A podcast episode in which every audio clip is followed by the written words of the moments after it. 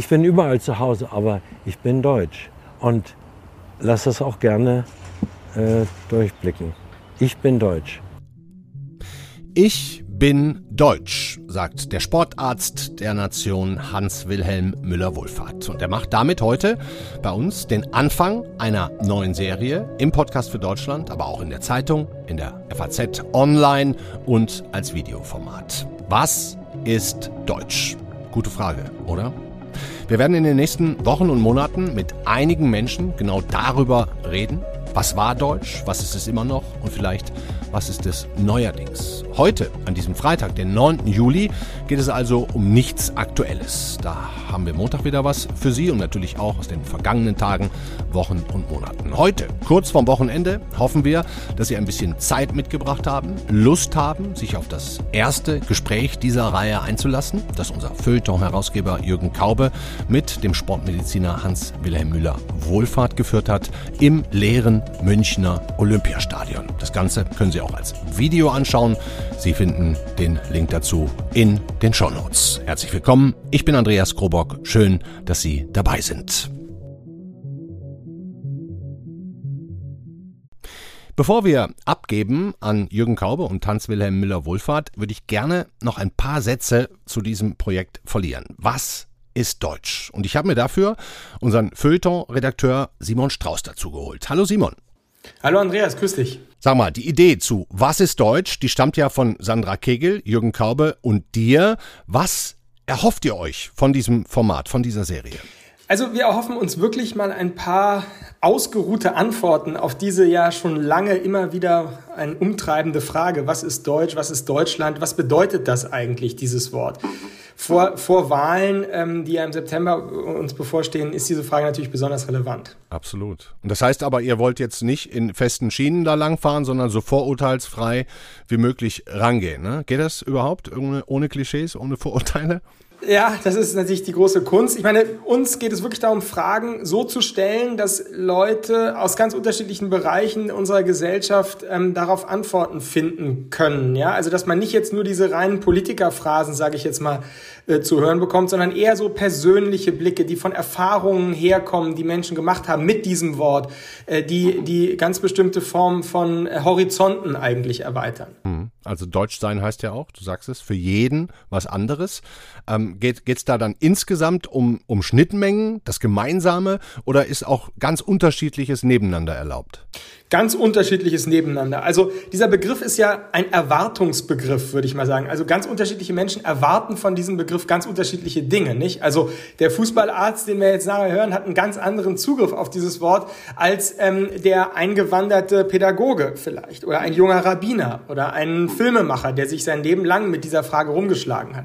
Also ähm, ich finde das Spannende an dieser Frage, was ist Deutsch eigentlich, ähm, dass man wirklich versucht, die unterschiedlichen Schattierungen herauszubekommen. Ne? Für manche Menschen mag es vielleicht sozusagen was mit der Landschaft zu tun haben, für andere mag es was mit der Mentalität zu tun haben, mit dem politischen System, in dem wir leben. Und das könnte man wirklich, glaube ich mal, man kann es natürlich irgendwie groß in Essay-Form in der FAZ irgendwie groß äh, selber versuchen, auf die Schliche zu kommen. Aber wir dachten eben jetzt, der Sommer kommt und die Wahl kommt, ja, und deswegen machen wir eine Reihe von Sommerinterviews und versuchen einfach so unterschiedliche Leute wie möglich dazu äh, zu befragen. Auch gerne so ein bisschen spielerisch eigentlich. Hm. Ich kann ja auch schon jetzt verraten, dass auch du natürlich einige dieser Gespräche führen wirst und wir dich ohnehin künftig öfter hören werden hier im Podcast für Deutschland.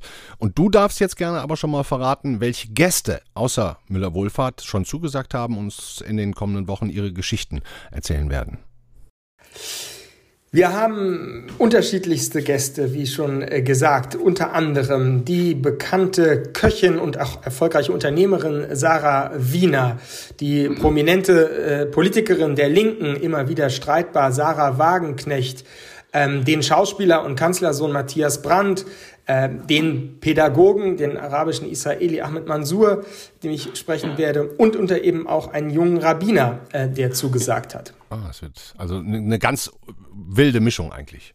Jung, alt. Ja, die Mischung, die Mischung macht es, glaube ich, auch, weil man muss sich ja schon auch klar machen, dass Deutschland ähm, heute, ja, im 21. Jahrhundert, und darum geht es uns ja, es soll nicht so sehr eine Rückschau sein auf das, was war Deutschland im 19., 20. Jahrhundert. Das natürlich auch, die Geschichte spielt immer eine Rolle bei der Identitätsfrage.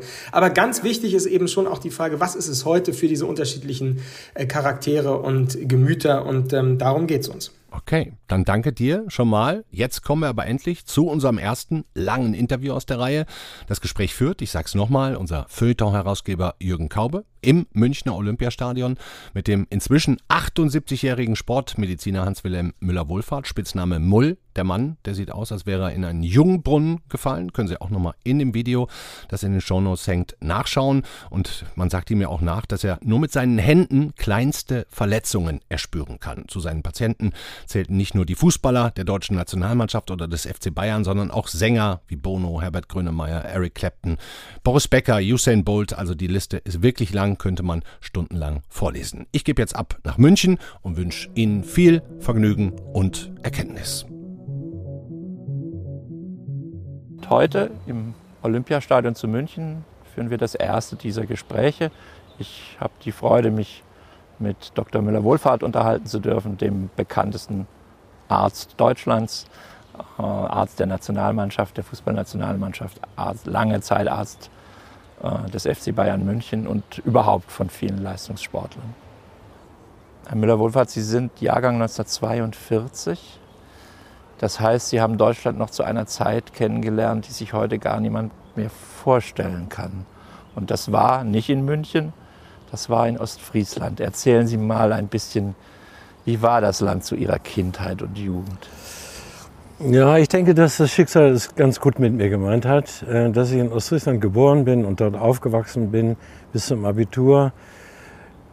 Ähm, wir hatten im Grunde alles auf dem Dorf. Wir hatten einen großen, großen Garten, wir konnten uns selbst versorgen. Wir hatten äh, Hühner und eine Kuh und äh, was wir zum Leben brauchten, konnten wir uns selbst beschaffen. Also wir haben nicht wirklich leiden müssen. Es war alles knapp, aber es reichte auf jeden Fall. Und nach dem Abitur äh, war der Drang in die Ferne groß. Ich äh, musste dann zur Bundeswehr und hatte da den Wunsch geäußert, ich möchte zu den Gebirgsjägern oder ich möchte nach Süddeutschland, Süd, äh, äh vielleicht zu den Fallschirmspringern. Aber leider wurde ich dann nach Norddeutschland eingezogen. Ah. Okay, das habe ich auch noch umgekriegt. Und dann ging es äh, darum, wo studiere ich, wo komme ich unter.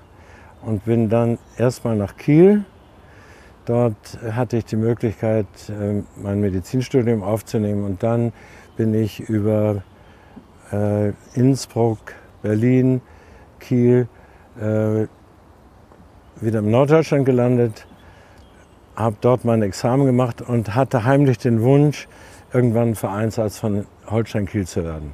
Das war so meine Sehnsucht. Irgendwie wollte ich mit dem Sport zu tun haben, wollte den Sportlern nahe sein.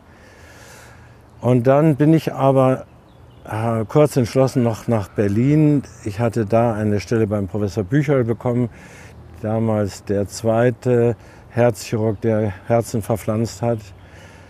Das Angebot habe ich angenommen. Es hat mir in Berlin sehr gut gefallen. Das waren die 60er Jahre. Die Flower Power von Kalifornien schwappte gerade rüber. Also das war Leben so wie ich mir das eigentlich vorgestellt hatte. Sie waren vom Alter her eigentlich ein 68er. Also, äh, so könnte man Dut sagen. Dutschke ja. ist ein bisschen älter als Sie, Konvent ja, ist ein bisschen jünger, aber äh, ähm, eigentlich vom Alter her wären Sie, wären Sie äh, für Revolution zu haben gewesen. Vom ja, Alter her.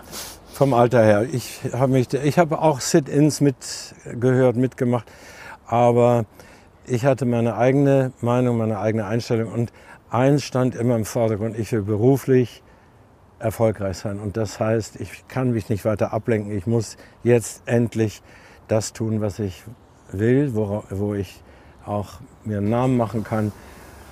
Wobei Sportmedizin damals noch gar nicht so ein vollständig etabliertes Gebiet war, wenn ich das richtig Nee, also verstehe. Sportmedizin war innere Medizin. Man machte EKGs unter Belastung auch und untersuchte die Milchsäure. Aber die Sportorthopädie, in die ich eigentlich hineingeboren wäre, die gab es noch gar nicht.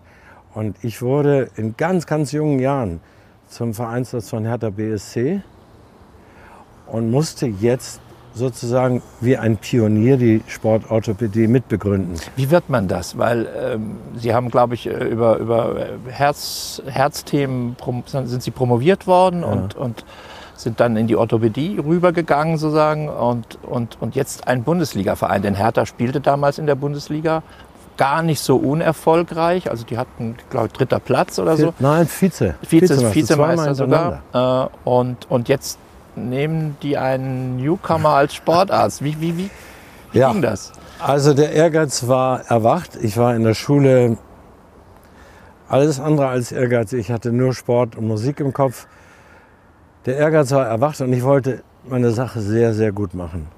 Und wurde dann auch Privatassistent beim Chefarzt, einem namhaften äh, orthopädischen Chirurgen, der wollte gerne, dass ich bei ihm an seiner Seite bin, auch auf der Privatstation.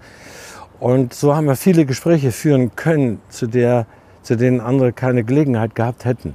Aber dass man abends bei der Visite über alles Mögliche sprechen kann, das hat mir geholfen. Und er hat gemerkt, dass ich äh, Sportler war und dass ich in die Sportmedizin will, Sport, als Sportorthopäde. Und hat mich bei Hertha vorgeschlagen, ohne mit mir gesprochen zu haben. Da war ich 32, glaube ich. Und ich sagte, ich habe da einen jungen Arzt, nehmt den, gebt dem eine Chance, der hängt sich rein. Und das habe ich dann gemacht. Die haben mich tatsächlich genommen. Ich wurde Vereinsarzt von Hertha. Und dann habe ich gesagt, ich will hier nicht verlieren. Ich, ich will meine Sache so gut machen, dass alle zufrieden sind. Und bin jeden Tag zum Training gefahren und war immer für die Spieler da. Auch für die Familien. Ganz wichtig. Dass man immer ansprechbar war und immer hilfsbereit. Gab es da schon Öffentlichkeit für sowas? Nein. Nein, nein. nein. Und, aber doch in gewisser Weise, denn Robert Spahn war auf mich aufmerksam geworden. Er hat gesagt, da ist ein junger Verrückter in Berlin, das wäre doch einer für uns. Der Manager des FC Bayern. Damals Manager. Und ähm, die wollten dann Generationswechsel in der Medizin, neuen Schwung reinbringen. Und so kriegte ich eine Einladung nach Bayern, nach München in die Säbener Straße. Da saßen Neudecker, Kramer, Schwan. Schwan sagt, machen wir es kurz, wir wollen einen Arzt für Sie, wollen Sie oder nicht? So, so, das war sehr, sehr kurz. Ich sage, ja, ich würde gerne. Handschlag, fertig. Das war der Vertrag. Sehr informell eigentlich, sehr wenig Aufwand. Gar nichts. Ja. Und äh, ich habe das verbunden mit einem Kurzurlaub in, in der Toskana. Meine Frau saß im Auto in der Zeit, wusste nicht, so sagt sie heute, hat nicht mal geahnt, was ich davor habe. Und weil wir eigentlich in Berlin bleiben wollten. Und dann sage ich, wir ziehen um. ich habe angenommen. Ich habe ein Angebot, ich habe Ja gesagt, wir ziehen um. Wow! War eine, für sie nicht einfach, aber sie hat mitgemacht und hat mir all die vielen Jahre, sind jetzt äh, seit 75, sind 46 Jahre, hat sie mir zur Seite gestanden und mich immer unterstützt.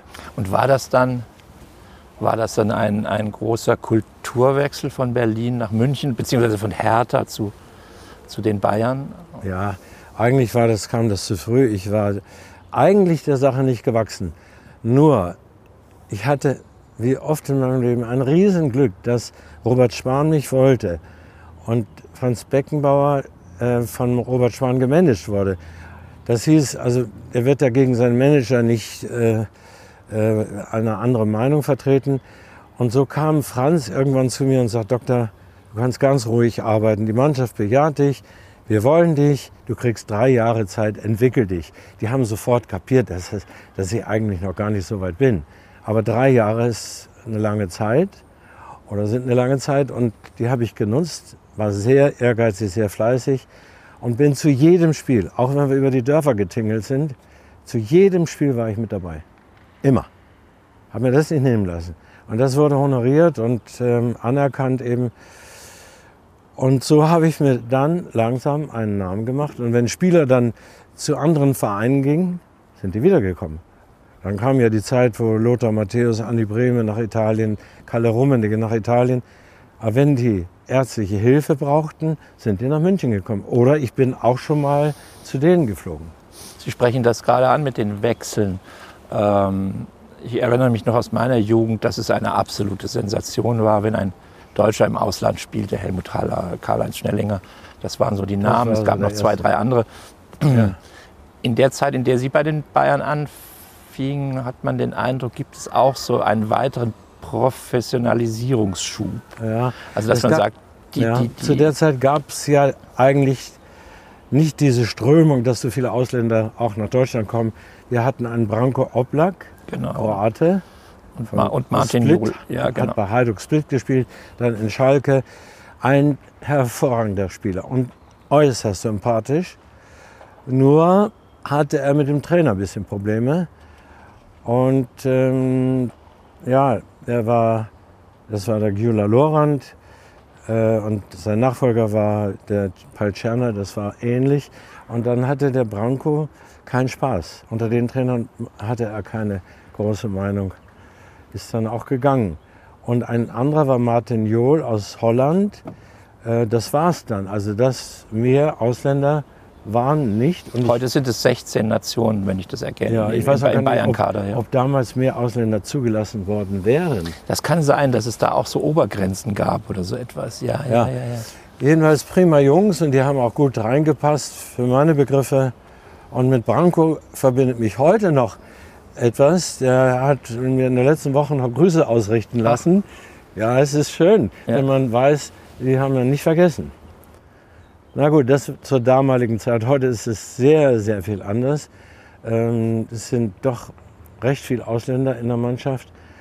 Und die Zeiten haben sich auch, was die Medizin angeht, geändert. Die Superstars haben ihre Ärzte, die haben ihre Physios, die bringen sie am liebsten auch gleich mit.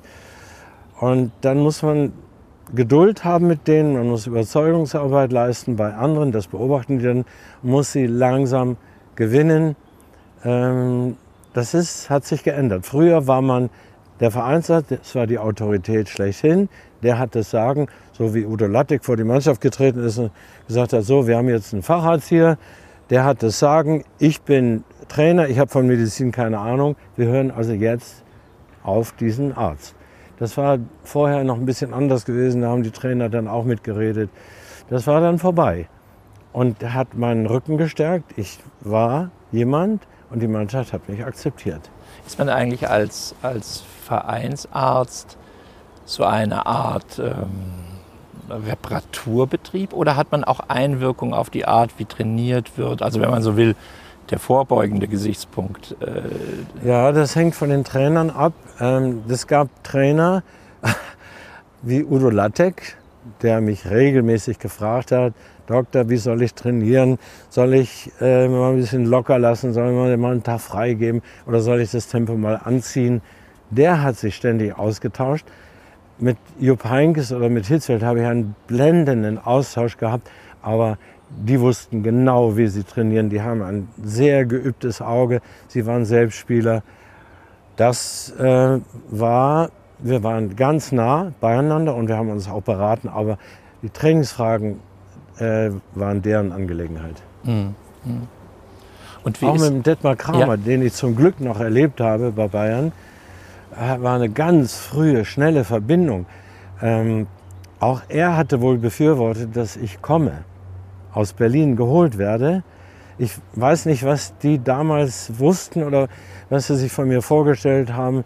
Also auch Detmar Kramer hat ähm, mich haben wollen und hat gleich nach dieser Sitzung, wo wir über Shake Hands sozusagen den Vertrag gemacht haben, hat er gesagt, Doktor, bleiben Sie mal gleich mal sitzen und machen, können wir gleich mal Pläne machen.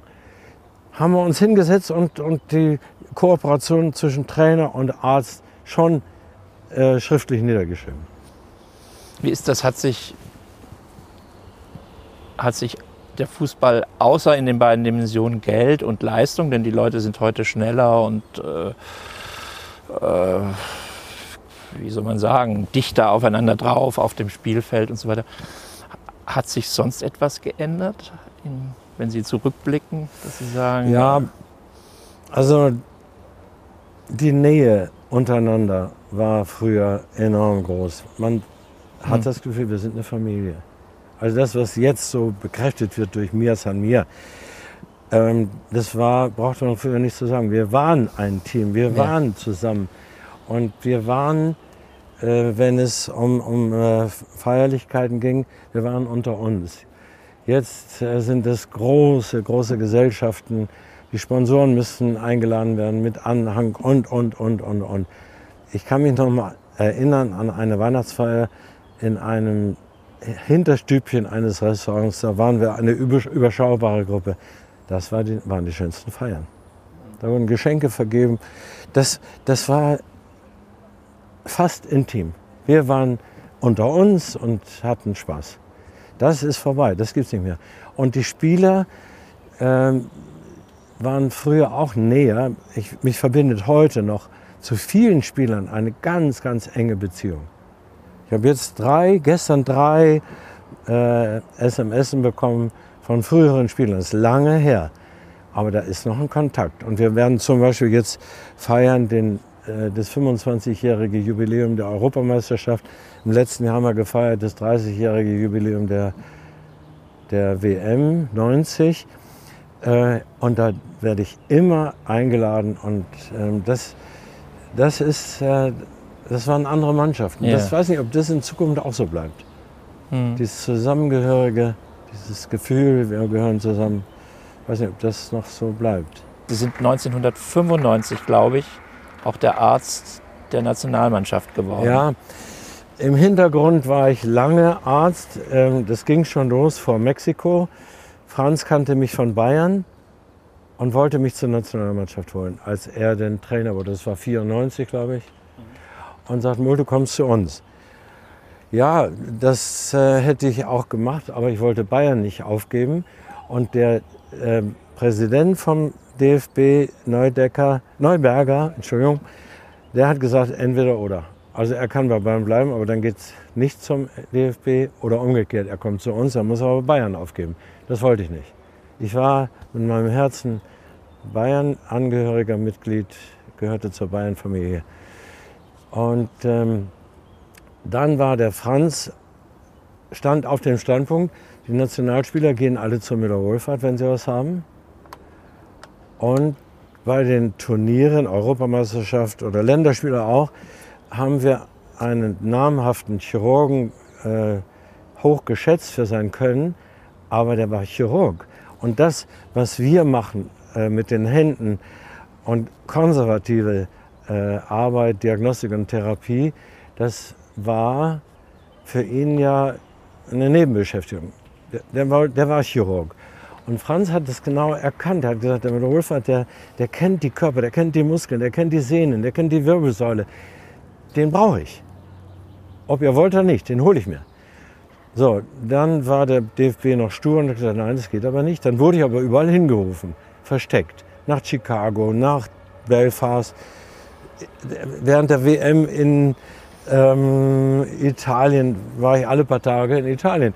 Teilweise im Haus von Lothar Matthäus, habe dort behandelt. Die Spieler kamen dann rüber aus dem Trainingslager. Wir waren ja am, am Koma See. Das war auch kein Zustand. Ich hatte auch kein gutes Gefühl. Das war es nicht. Und dann hat Franz aufgehört und Berti Vogts hat da weitergemacht und gesagt, ich brauche den Mull. Und er hat es dann geschafft. Und so wurde ich dann offizielles Mitglied des DFB und konnte bei Bayern bleiben hat deswegen funktioniert, weil die Länderspiele in den Ferien der, der Bundesliga-Saison waren. Also ich war dann auf beiden Hochzeiten, war pausenlos beschäftigt, aber das war meine Leidenschaft. Es ist mir nicht schwer gefallen. Gibt es auch da ähm, Veränderungen, die Sie beobachten in Bezug auf die Nationalmannschaft? Wir haben dauernd diese Diskussion, jetzt waren es die Schweizer, die Sie hatten, singen die die Hymne, sind die überhaupt, äh, verstehen die sich überhaupt als Teil der Nation, manche, oder vielmehr als individuelle Unternehmer, die dann entweder singen oder eben nicht singen. Äh, man hat viele solche. Also ich stehe auf dem Standpunkt, dass die, die zur Nationalmannschaft berufen werden und sich dazu bekennen, die nationale Hymne singen müssen. Die müssen sie können. Da, da muss man auch nicht nachhelfen. Wenn ich sehe, auf der, auf der Tafel erscheint der Text. Also da sage ich mir, Leute, wo sind wir eigentlich? Sind wir Deutschland? Sind wir Nationalmannschaft oder was? Den Text, den kann doch jeder lernen. Und den singt man mit, wenn man da in der Riege steht. Also mir unangenehm, wenn einer äh, teilnahmslos dabei ist. Mhm. Das berührt mich. Es war jetzt gerade während der EM zu sehen, dass es so Mannschaften gibt, die sozusagen ganz emphatisch singen. Also die Italiener sind ein Beispiel. Ja. Die, die, Ja, äh, Südamerikaner, ah, ja, tut doch gut, lass sie. ja, ja, Bekenntnis zum Vaterland ist doch wunderbar. ja. Eine Frage, die jetzt komplett das Thema wechselt. Äh, Sie haben in Ihrer, in Ihrer Autobiografie so eine Passage über Musik und Ihre Anhänglichkeit an das, an das Orgelspiel, wenn ich das richtig äh, er, erinnere. Wie, wie, wie, wie kam es dazu? Ihr Vater war Pfarrer? Ja, War das, kam das aus dieser Zeit? mein Vater war Pastor und wir hatten eine neue Orgel. Und das Interesse war groß. Ich habe immer zugeschaut, wie die Orgel gebaut wurde, wie kompliziert das Ganze aufgebaut ist, die vielen Register und die, dafür die Manuale und auch die Pedale. Also das hat mich fasziniert und ich habe dann, bin dann umgeschwenkt, habe Orgelunterricht genommen, schon sehr, sehr früh. Und ähm, es war absehbar, dass der Organist, der über Jahrzehnte de, den Job gemacht hat, dass er irgendwann aufhört. Ja, und wie soll es dann weitergehen? Wer spielt dann die Orgel? Und da war ich schon von meinem Vater so ein bisschen ausgeguckt. Aber dazu musste ich eine Orgelprüfung haben. Also das kann jetzt nicht ein Laie die Kirchenorgel spielen. Der muss schon beweisen, dass er es kann. Und ich habe dann eine Orgelprüfung gemacht, die bestanden. Und äh, als der Organist dann zurückgetreten ist aus Altersgründen, habe ich das übernommen als junger Mensch, also junger Musiker, wenn man so will. Bedauern Sie es, äh, dass der Fußball sich so stark über alle anderen Sportarten drüber gelegt hat, auch medial? Ja. Also früher, ich meine, in, in meiner Jugend äh, Ja. gab es relativ ausführliche Berichterstattung über, über Ja. Leichtathletik, aber Schwimmen, Segeln und so. Ich, ich bin ein absoluter Ruderfan auch. Ja. Und wir haben hier ja in München die, die Olympia-Ruderbahn und so, die, die, die verwaist. Das ist so bitter. Und das Rudern ist so, so eine mitreißende äh, Sportart. Und die Jungs, die rudern, das sind tolle Kerle. Und die gehen an ihre Grenzen immer, immer und immer. Im Fußball kannst du auch mal schummeln und Alibi spielen und mal Luft holen. Das kriegt gar keiner mit. Im Rudern, Im Rudern gibt es keine Schwalbe. nein, im Rudern, die Kollegen spüren sofort, wo der Zug nachlässt und, und da wird dann angespornt oder wie auch immer. Ob das jetzt der Achter ist oder Vierer oder also einer ist Einzelsportler, der muss, ob er will oder nicht. Oder kann, kann nicht mehr oder was will er? Will er gewinnen, dann musst du. Ja, also so gibt es äh, verschiedene Sportarten, die meines Erachtens kurz wegkommen, sehr kurz wegkommen. Oder das Turnen. Ich bin durch Hambüchen zum Turnen gekommen, was da geleistet wird. Aber wann wird Turnen übertragen? Das sind, das sind so großartige Leistungen. Und, und da, da Leistung, bleibt einem der Atem stehen. Und, so, und Leistungen, von denen die allerwenigsten darauf hoffen können, dass sie am Ende mit großen Segelbooten dastehen oder Ja. Eigentumsheim und Ja, nein, das, Das ist sind ja keine- Amateur, Ja. Amateursport und das bleiben, die bleiben Amateure. Und wenn sie ganz viel Glück haben, dann finden sie einen Sponsor, der dann sagt, okay, ich fördere das, du musst, äh, vielleicht kannst halbtags arbeiten und kannst dafür mehr trainieren oder so. Ich hatte jetzt ein ein ganz ja, wie soll ich, bewegendes Beispiel. Ich hatte jetzt in der letzten Woche einen, einen hervorragenden Sprinter, 24 Jahre, läuft jetzt schon hervorragende Zeiten und man könnte annehmen, dass der in Zukunft noch besser und besser wird. Und leider hatte er einen Muskelriss, Muskelsehnenriss musste operiert werden. Und ich hatte alles organisiert und meine den besten Chirurgen in Deutschland schon dafür gewonnen zu haben. Der hat auch sonst für mich die Operationen von Muskelverletzungen gemacht. Und der Spieler war, oder der Läufer war schon untergebracht, war schon in der Klinik, die Operation war vorbereitet und plötzlich kommt der Sponsor und sagt, er zahlt nicht. Konnte nicht operiert werden. Das sind Amateure, die haben dann für solche Situationen nicht das Geld. Was jetzt aus dem wird, ich werde mich kümmern, aber Was jetzt da, wie das da weitergeht, weiß ich auch noch nicht. Das war jetzt gerade, kürzlich. Ich entnehme dem jetzt aus verschiedenen Antworten von Ihnen, dass Kontinuität doch etwas ist, auf das man achten sollte, oder? Habe ich das Absolut. richtig verstanden? Ja, absolut. Kontinuität bedeutet, immer da zu sein in meinem Fall. So gut wie keinen Urlaub zu machen. Es ist immer, also jetzt mit der Nationalmannschaft und mit Bayern, war ein Urlaub so gut wie nicht drin. Und Das heißt, Sie kommen weit rum, aber haben keine Ja. Ferien. Ja. Oder ich habe ja die ganze Karriere über den Boris betreut. Wenn Boris rief, Boris konnte Becker, ich nicht ja. sagen, oh, ich brauche, ich überlege mir das, ob ich, ob ich das hinkriege. Immer ad hoc entschieden, ich komme. Immer. Und alle stehen und liegen lassen. Und ich hatte das Glück, dass die Patienten Verständnis dafür hatten. Aber das ist das. Darauf konnten die Sportler bauen. Der kommt. Wenn du ihn brauchst, ist er da. Ja. Das ist die Hingabe an den Beruf. Und dafür bin ich dankbar und, und deswegen bin ich glücklich mit dem, was ich mache. Und das, durch die Kontinuität wächst die Erfahrung. Auch in schwierigen Situationen musst du da sein, nicht kneifen. Und die Erfahrung wächst und wächst und wächst. Und ich denke heute, ich habe heute eine Sicherheit wie nie zuvor. Die wächst jeden Tag weiter. Mit jedem Patienten. Das äh, kann man keinem klar machen, das, das ist gefühlt so. Ja, aber das ist eigentlich, wenn ich das sagen darf, ganz gut bestätigt auf vielen Gesellschafts-, Berufsfeldern, dass der Unterschied zwischen den Guten und den sehr Guten einfach 100.000 Stunden sind, Ja. die die sehr Guten mehr haben. Und, Immer. und, uns ist egal, ob es sich um Dirigenten handelt Ja. oder Steuerberater oder Ärzte oder äh, Schachspieler. Ähm, es Ja. ist einfach Ja, ein, der ein Einsatz ist denn doch wohl überdurchschnittlich. Wenn ich mich mit Kollegen vergleiche, Orthopäden, ich habe ja keinen Feierabend gekannt. Es gab ja Fußballvereine, die äh, im Nachmittag, wo im Nachmittagstraining sich jemand verletzt hat und wo gefragt wurde, kann der heute noch kommen. Das setzt voraus, dass ich abends um 10, um 11, um 12 den noch empfangen kann. Äh, einer war zum Beispiel Daley Thompson, Zehnkämpfer, zweimal Olympiasieger. Verletzt sich im Nachmittagstraining, ähm, irgendein großer Wettkampf stand bevor, rufen die am späten Nachmittag an, kann der heute noch kommen? Ja klar kann er kommen. Der kam dann spät abends um halb zwölf. Und Das ist für mich gar keine Frage. Selbstverständlich kann der kommen und ich gebe mein Bestes. Und dann ist man auch gar nicht müde. Wenn einer meint, der muss erschöpft sein, die Konzentration leidet. Ist aber nicht. Weiter geht's. Man darf ja nicht denken, ach, jetzt noch einer und noch einer. Nein, da muss Freude sein, da sein. Sagt sich so.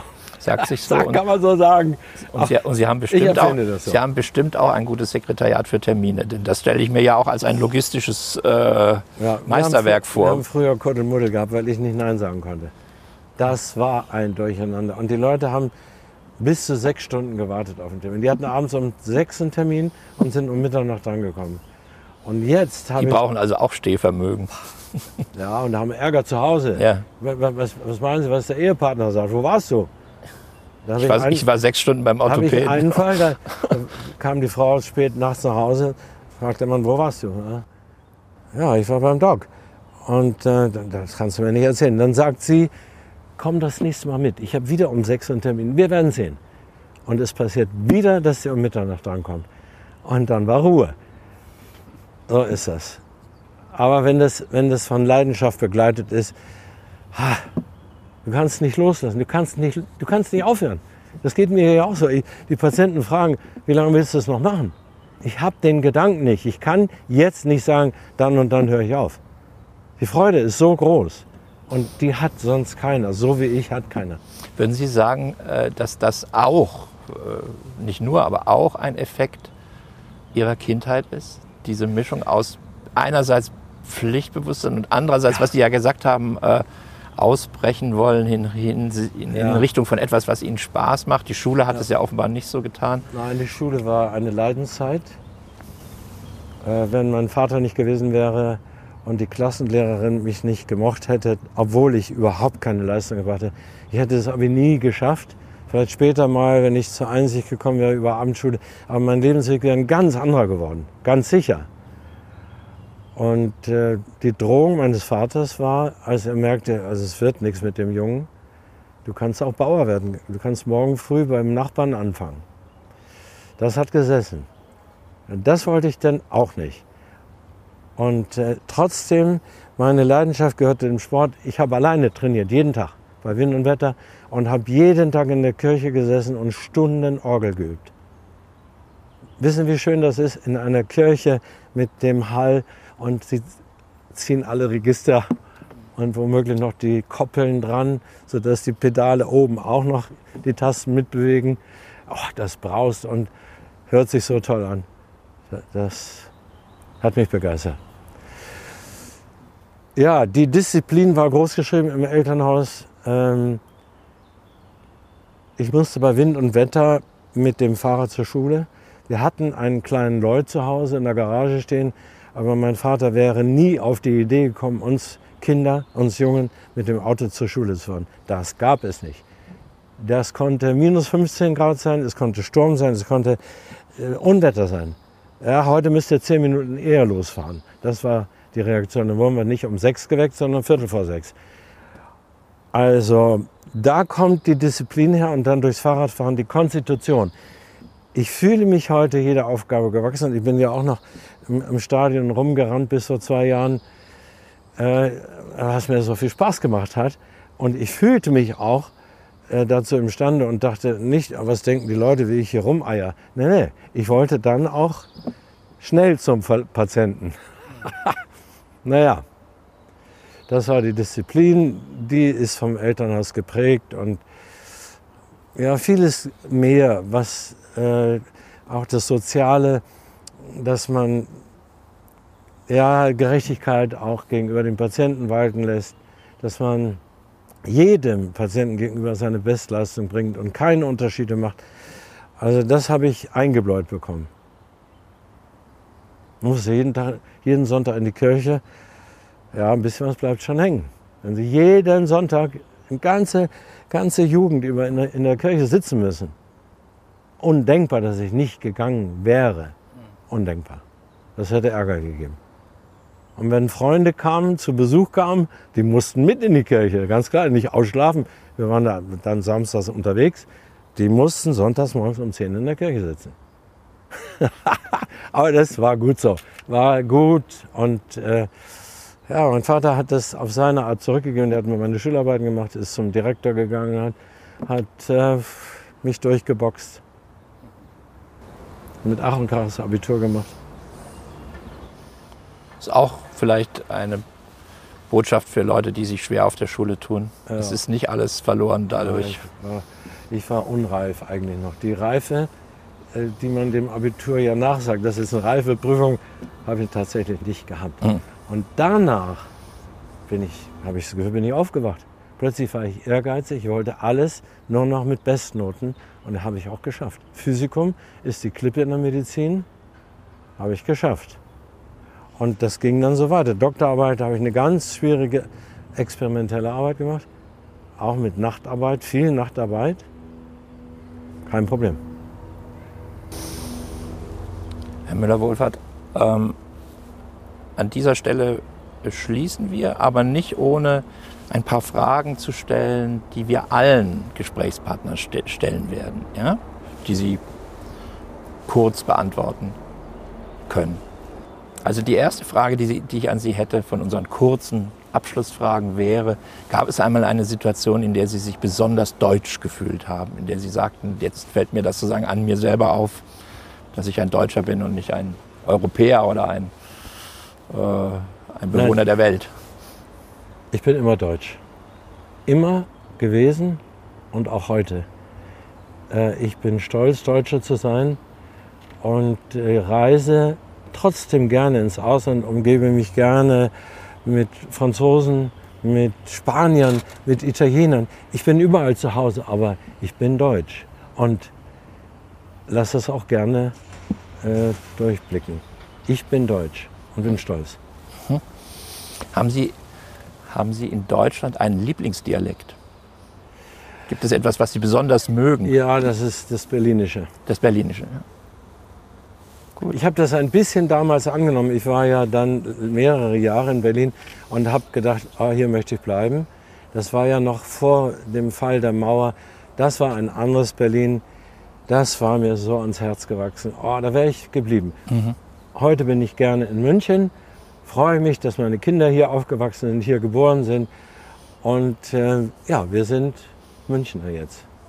Jetzt bin ich 46 Jahre oder so ähnlich hier also, oder 45. Äh, das ist meine Heimat geworden.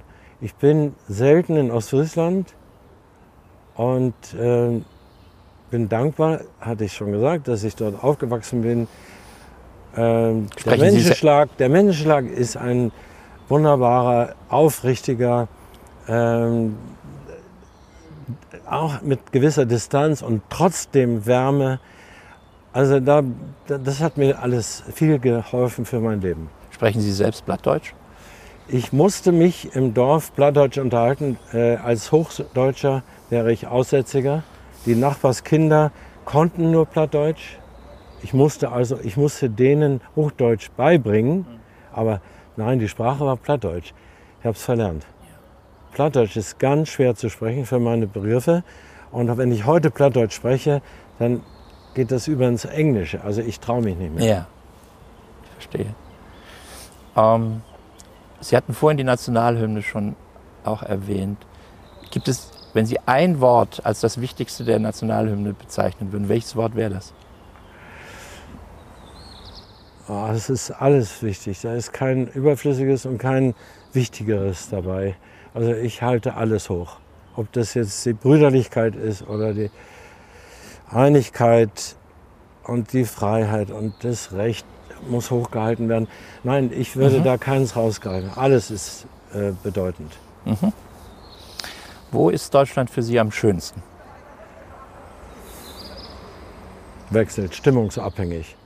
Ja. ich bin gerne an der See in Norddeutschland auf den Inseln. Da bin ich geboren. Das ist, also nicht auf der Insel, aber ich, wir hatten immer einen engen Kontakt. Wir sind immer rüber bei jeder Gelegenheit, rüber auf die Insel. Äh, bei schönem Wetter gibt es nichts Schöneres. Wangerooge, Spiekeroog, Langeoog. Was Schöneres gibt es eigentlich dann nicht. Dann, dann auf der Fahrt dahin sehen die Seehunde und die Sandbänke. Ein Traum. Und die Gewittertierchen, wenn diese Hitze flimmert, das gibt es also da oben auch. Aber es ist, wie ich schon sagte, stimmungsabhängig. Ich bin auch gerne in Garmisch oder im Allgäu oder im Chiemgau. Das ist, sind traumhaft schöne Gegenden. Wir hatten gestern, habe ich mit meiner Frau besprochen, dass wir im Herbst dann auch wieder ins Allgäu wollen. Spaziergänge machen, da gibt es ja noch so Moorgebiete. Spaziergänge im Anblick der, der Berge traumhaft. Man muss nicht immer klettern, kann auch mal von der Ebene das ganze Panorama genießen. Was ist für Sie die beste deutsche Erfindung? Ja, da kommt man automatisch auf den Buchdrucker, aber. Na, ist eine Antwort. Ja, es gibt sicher noch andere ebenso wichtige. Kommen aber jetzt Na? spontan auf die. Spontane Antwort ist gut. Und vielleicht als letzte Frage ähm, so eine Doppelfrage welches deutsche Essen mögen Sie am meisten und welches essen Sie überhaupt nicht? Ja, ähm, wir sind ja mit Bayern äh, unterwegs, indem wir auch den Koch mitnehmen, nämlich Alfons Schubeck. Und der Alfons, der fragt dann schon mal, was möchtest du denn am liebsten essen? Wissen was ich sage? Spontan, unüberlegt, ob deutsch oder nicht deutsch. Rouladen. Rouladen, ja. Rouladen mit, mit Rotkohl, oder hier sagt man Blaukraut und Knödel oder auch Bratkartoffel. Das mag ich. Gibt es etwas, was Sie, was Sie sagen, das kommt mir nicht auf den Tisch? Ja, das waren. Äh, ich werde jetzt, da müsste ich ein bisschen ausholen. Ich werde jetzt vorsichtiger, was Fleisch angeht und auch Fisch. Ähm, wenn man sich da ein bisschen hineindenkt und sieht, wie die Nanopartikel im Atlantik derart zugenommen haben und die Fische Nanopartikel im Fleisch haben, wie auch Fische der Ostsee Düngemittel aus dem Mississippi-Gebiet in sich tragen, dann muss ich sagen, das muss ich nicht auch noch vereinnahmen. Ich bin sehr, sehr vorsichtig geworden. Ich war Fleischesser, aber jetzt sehr viel weniger. Ja, ich bedanke mich sehr für die Zeit mit Ihnen. Okay. Ja, sehr. Ja, schön. Vielen Dank.